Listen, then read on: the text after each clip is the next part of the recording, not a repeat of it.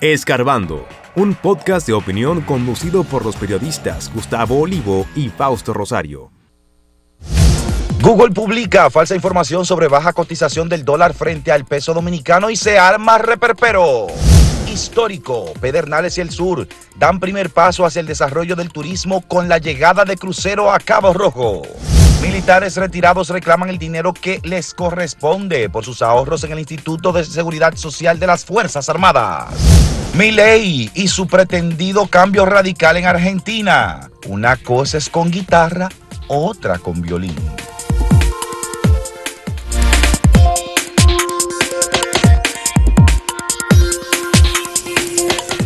Bueno, ayer hubo un corre-corre en horas de la tarde, Samuel, porque la plataforma de búsqueda Google, poderosísima plataforma, por alguna razón eh, filtró una falsa información, pero fue un problema de Google. Pero y no solo ocurrió con el dólar, porque hubo, por lo que he indagado, casos de otras monedas de otros países.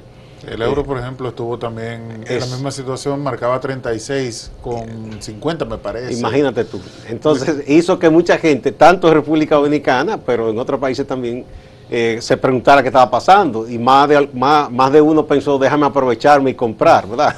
Pero no, cuando iba a comprar esas divisas, veía que, que no era lo que decía Google. Eso hizo también que mucha gente, tratando de verificar, entrar a la página del Banco Central, el banco dice que ante tanta navegación la página colapsó también. Eso creó más incertidumbre porque la gente pensó, ¿será que han hackeado esto? ¿Qué es lo que pasa? Y luego vino ya la aclaración oficial diciendo que no, que se trató de un error de Google y que no, seguía la cotización igual, que está rondando 58 y tanto eh, pesos por dólar en el caso de República Dominicana y el euro 60 y algo. Exacto. Eh, todos sabemos que Google es usado por muchísima gente como un... Miles de millones. Claro, no, en, República Dominicana como una referencia para buscar la, información de divisas, no solamente del cambio en República Dominicana, sino de otras monedas. Y al encontrarse con esto, pues obviamente fue una sorpresa, más o menos alrededor de las 4.30 de la tarde. Y lo grande también que hubo periódicos importantes eh, que publicaron, de Argentina, publicó como, como cierto eso, que República Dominicana el peso había tomado muchísimo valor. Bueno, es que imagínate, se trata de Google que está dando, como en otras ocasiones, la información sobre el tipo de cambio de un país. Llamó mucho la atención que Infobae lo publicara porque Infobae es una, un medio de comunicación internacional que no se fija o no suele fijarse en ese tipo de datos, sin embargo, debido al cambio drástico, porque estamos hablando de una caída de cerca de los 30 pesos, pues obviamente esto era algo que llamaba mucho la atención. De hecho, a mí me escribieron para preguntarme, mira, eh, un, amigo que tengo en, Canadá me, escribió para preguntarme, mira, en República Dominicana pasó algo, porque estoy viendo esto. Y yo, no, no, mira, está bueno, en dado caso, si hubiese pasado, era algo positivo, porque era una apreciación súbita del peso frente al dólar. Bueno, él, de hecho, es economista, y yo le pregunté, pero mire, ¿y esto qué significaría? Vamos a suponer que sí, que, el escenario es ese. Me dice, bueno, eh, por un lado, estaría, sería algo positivo en ciertos aspectos, por ejemplo, aquellos productos que son importados tendrían un costo menor. Sin embargo, me dijo que eso también acarrearía problemas debido a que nos volvería de golpe menos competitivos que en otras regiones de, del Caribe y de América Latina y que además esta baja en los precios no significaría necesariamente una baja en los precios actuales.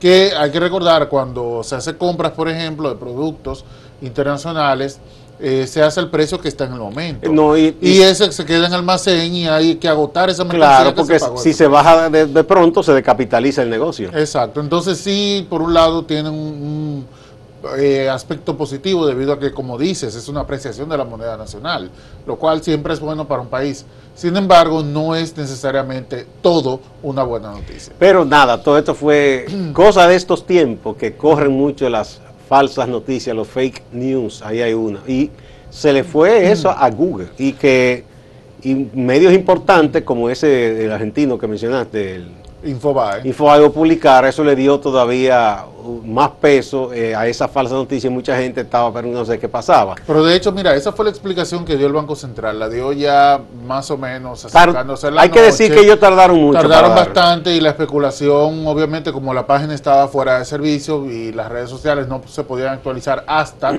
que no se diera una, una información oficial por parte de esta entidad financiera, pues obviamente no se tenía ningún dato. Y esto hizo que la gente lo tomara con cautela, que eso es bueno, hay que, hay que sí. señalarlo. El hecho de que la plataforma del Banco Central colapsara era por la cantidad de personas que estaban tratando de verificar que se trataba de, o no de un error. Ahora, ¿qué hay que señalar con esto, Gustavo? Que si bien ya el Banco Central ha dado una posición, faltaría saber qué pasó con Google. ¿Por qué este error? Porque se trata de un cambio. Si ven la imagen, cuando Google presenta eh, la caída, está rojo, rojo, rojo y luego ¡pum! para abajo. Sí. Entonces hubo información. En un momento mucha gente especuló que había sido al- alguien Un- un como hackeo. un hackeo pa- con una broma de mal gusto, pero bueno, ya Claro. Google tendrá que explicar esto, me imagino. Sí, porque eh, tendrán que aclarar si se trató de un error humano o si recibieron información equivocada, que también es De por sí estaba raro porque las cotizaciones es en la mañana temprano que se publican, porque los mercados están en la expectativa. Entonces fue hasta raro que en la tarde, al atardecer, se publicara esto. Y eso llamaba un poquito la atención. Sí, y pasó con, con varias monedas, el euro entre ellos, y también hay que preguntarse qué pasó ahí, porque se trata de información que se supone recibe de fuentes oficiales. Entonces, o fue un error eh, eh, humano, o eh, que esa es otra posibilidad, aunque el Banco Central ha dicho que se trató de un error de Google, que se tratara de información errónea que recibieron. Es otra posibilidad. Habría que Tendrán que, que aclararlo. Bien, eh, otra noticia importante en el día de ayer, que repercutirá todos estos días, Samuel, es que sí llegó el primer crucero a Cabo Rojo Pedernales, hubo un- una ceremonia, se preparó una especie de espectáculo, eh, y también el presidente estuvo, muchos funcionarios, eh, incluyendo al senador de la provincia, que es un- de un partido de oposición, pero que se ha sumado a apoyar el desarrollo de su provincia, obviamente, no, estará en contra, ¿no? Eh, esa empresa, que es una empresa en que hay capital mexicano, entre otros países, ya también tiene experiencia aquí en Samaná, está trabajando también. Eh, eh, qué bueno que se vaya a revitalizar los viajes de crucero a Samaná, que es una bahía tan bonita y que es un polo turístico que se, queda- se ha quedado un poco rezagado. Hay como un relanzamiento ahora también en Samaná, en las terrenas y esa zona, y ellos también tienen por ahí un trabajo en proceso. Eh, hay mucha alegría en Pedernales, lo- es lo- es lo que hemos sabido de muchos jóvenes que tomaron curso en Infotep y, y se han preparado a la espera de los puestos de trabajo que se van a crear. Esto es nada más que, digamos, un, un tanteo, ¿no? porque Sí. luego ya habrá esos eh, cruceros de manera regular y cuando ya estén listos los hoteles para que los que vendrán también por vía de aeropuerto se hospeden ya y disfruten de esas bellezas eh, que tiene esa provincia de Pedernales. Eso será muy bueno para el desarrollo no solo de Pedernales, sino del sur. Y yo creo que por fin la, una costa tan bella como la Bar- Barahona, esta es la oportunidad también para que ahí se invierta y, y se desarrolle también el turismo en Barahona, que tanto lo necesita. Sí, de hecho, los datos que compartían ayer el, gobierno dominicano durante esta, este primer recibimiento de, de este crucero es que para el 2025 se esperaría una cantidad de 350 mil personas, cruceristas, que visiten las costas dominicanas a través de este puerto. Eh, también hay que destacar, Gustavo, que esta es una primera etapa. Se, se espera que la construcción de todo el proyecto que tiene que ver con Cabo Rojo eh, tarde unos 20 años. Y esto va a involucrar no solamente la parte del el puerto, que es entre comillas lo más sencillo, sino también alojamiento, hoteles que se van a construir a través de alianzas que ya se han eh, materializado. Ahora solamente quedaría esperar el desarrollo, terminar el desarrollo de esta, de esta comunidad, de esta localidad. Y de hecho esto va a aportar muchísimo empleo, no solamente para Pedernales, como decíamos ayer, sino para toda la región del sur. Mira, yo creo que incluso el turismo interno aquí va a tener un boom hacia esa zona del país. Ojalá que las compañías que tienen autobuses cómodos, grandes, eh, pues establezcan líneas porque es más seguro para una familia que quiera pasarse un fin de semana, tomar uno de esos autobuses grandes, ¿verdad? Y seguro que ya, ya habrá gente invirtiendo en taxi y ese tipo de cosas para que la gente vaya a disfrutar de esa belleza de Pedernales y esa zona. Sí. Y de paso, como digo, eh, vislumbro Balaona, Asua, la- ya la costa de Baní también ha estado recibiendo cier- cierta inversión, perdón. Así es. Bueno, vamos a la pausa, pero primero veamos la pregunta que hace acento el día de hoy. Ya se acerca el Día de Reyes, caramba, ya es mañana. ¿Qué, di- eh, qué día regala juguetes a sus hijos o nietos? Si prefiere hacerlo el 25 de diciembre o si prefiere seguir la tradición de, que tenemos en nuestro país de regalar el 6 de enero. Hay- aquí hay lugares, sobre todo en algunas provincias del Cibao, que se acostumbra, o antes se acostumbraba, a hacerlo de 25. Hacerlo el 25, sí, así es. Bueno, recuerden que pueden votar a través de nuestras redes sociales y a través de acento.com.do y también dejarnos sus comentarios a través de, nuestra- de nuestras redes.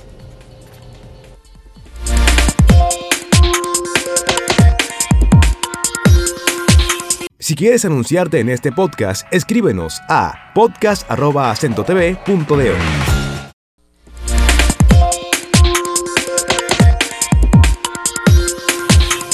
Bueno, Gustavo, dirían por ahí que Javier Milei no pega una. Ha sometido, ha sometido. Javier Milei no tiene un mes eh, al frente de, de este país y a raíz de su campaña, donde había prometido cambios drásticos en este país, pues obviamente no podía quedarse corto y sometió, de hecho, un megaproyecto, un, de- un decreto, megadecreto más bien, en el cual haría cambios drásticos, entre ellos eh, lo que tiene que ver con temas laborales y también eh, restricciones en lo que es la protesta, algo que ha llamado muchísimo la atención y ha producido alarma en general en el país y asimismo ha hecho mm, cambios en lo que tiene que ver con la administración pública, lo cual sí es bueno debido a que eh, según su su proyecto presidencial, pues no era necesario la cantidad de ministerios que había, ni tampoco la cantidad de, de empleados públicos que tenía el Estado.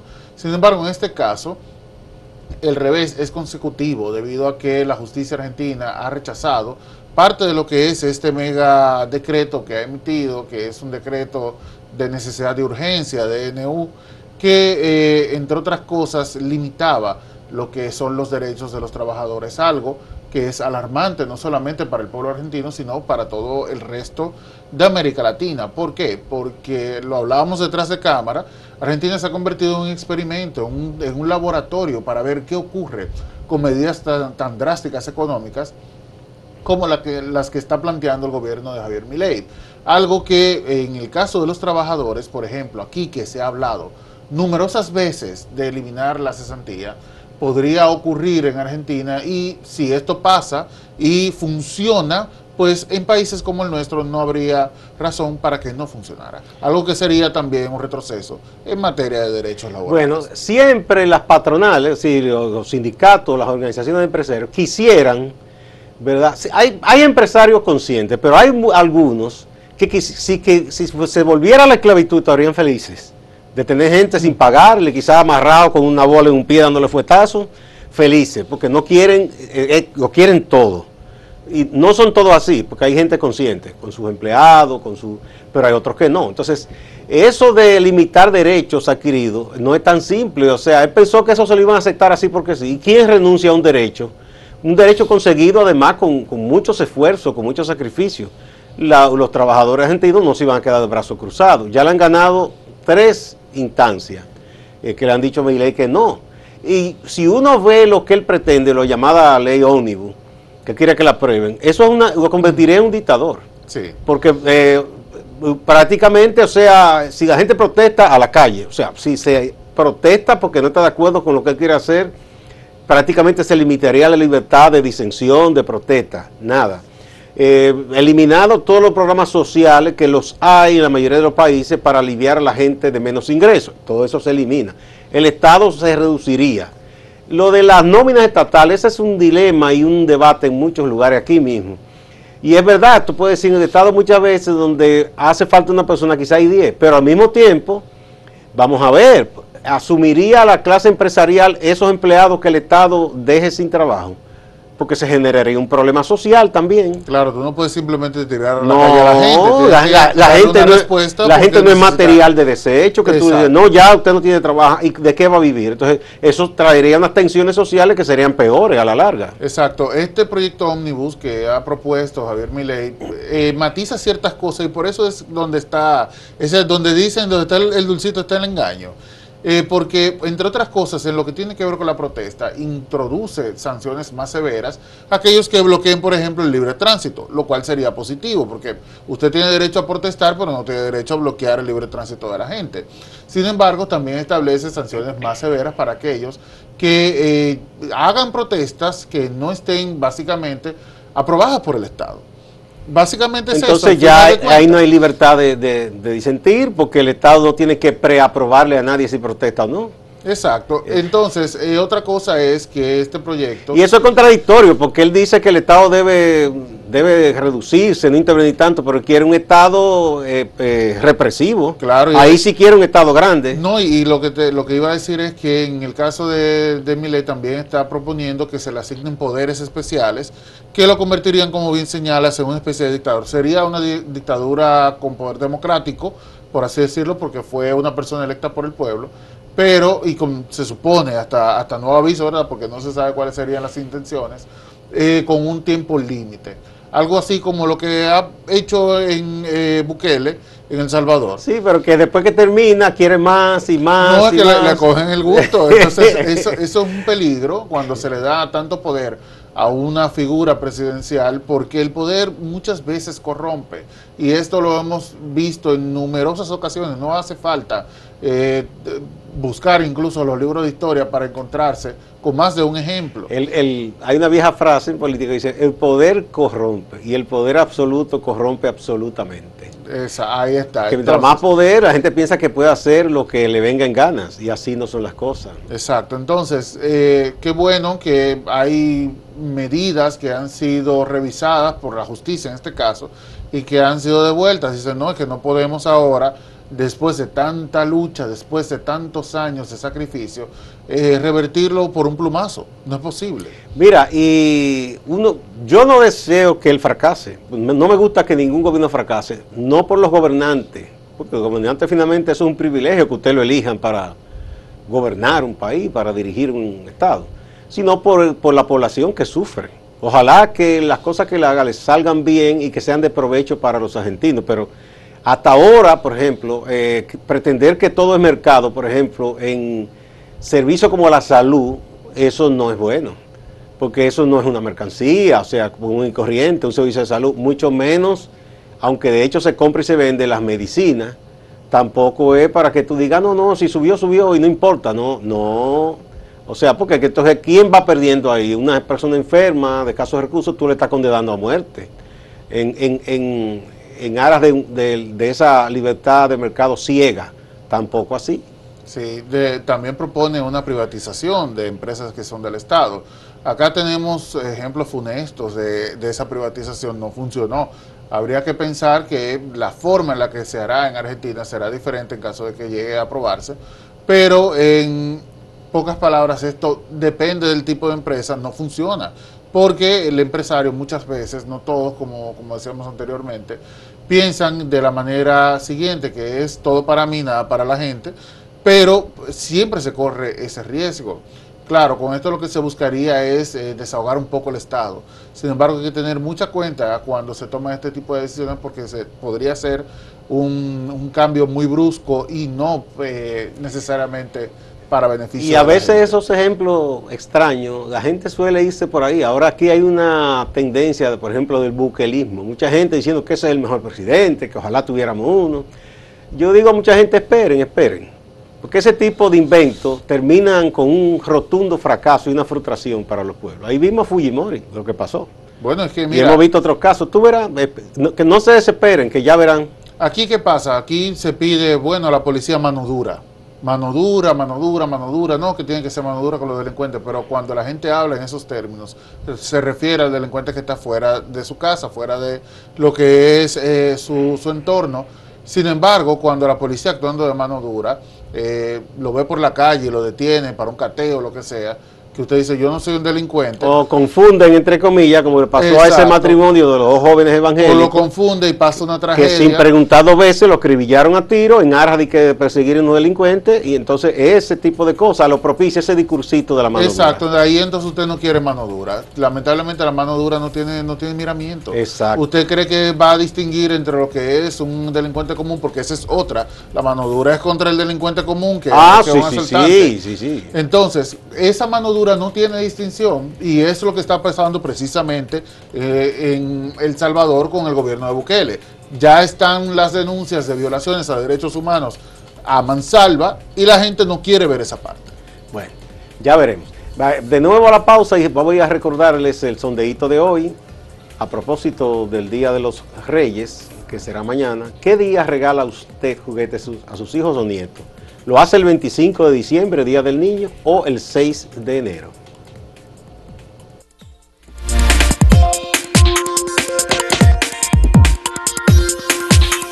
Síguenos en redes sociales, arroba acento diario y arroba acento TV.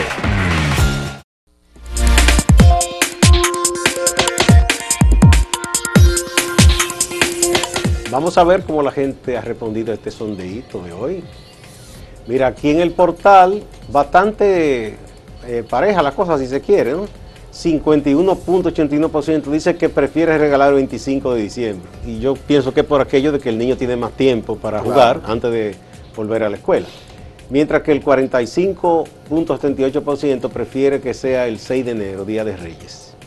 Sí, bueno, yo estoy de acuerdo que se, se dé el 25. Acá la cosa, sin embargo, cambia. Esto es en X, anteriormente Twitter, el 58.6% dice que prefiere regalar los juguetes el 6 de enero, Sí, mientras siguiendo que- la tradición. Siguiendo la tradición, exacto. Mientras que el 41.4% dice que lo prefiere el 25 de diciembre. ¿no? Yo prefiero el 25. Vamos a ver en Facebook. Aquí, Bueno, acá eh, la- no, aquí el 6 de enero arrasó.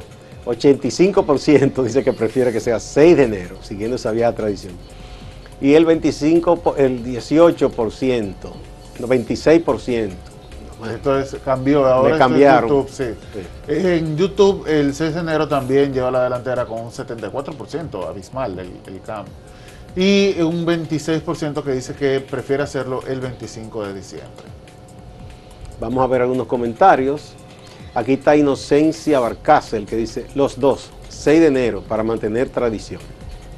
Bueno, también es eso, hay gente que da la mayoría a los 25 Ajá. y algo para el día 6. Dice Miriam Borrell, toda la vida hemos dado y recibido juguetes el 25 de diciembre. Parece que Miriam... Es de una zona, sí, porque te digo, Sí, hay varias provincias que la 25. tradición es 25. Los pobres lo hacemos los días 6 de enero. No, no, no necesariamente. No. No. Dice Víctor Manuel Méndez García, el 6 de enero es el Día de los Santos Reyes y es el día en que se les deja juguete a los niños y creo que hasta eso está en peligro de extinción. En el Cibao dejan juguetes a los niños el 25 de diciembre. No está en peligro de extinción. No, no, que son dos tradiciones. Claro. Bien. Bueno, muchas gracias. Eh, vamos ahora con el compañero Máximo Laureano a la ciudad de Santiago. Adelante, Máximo.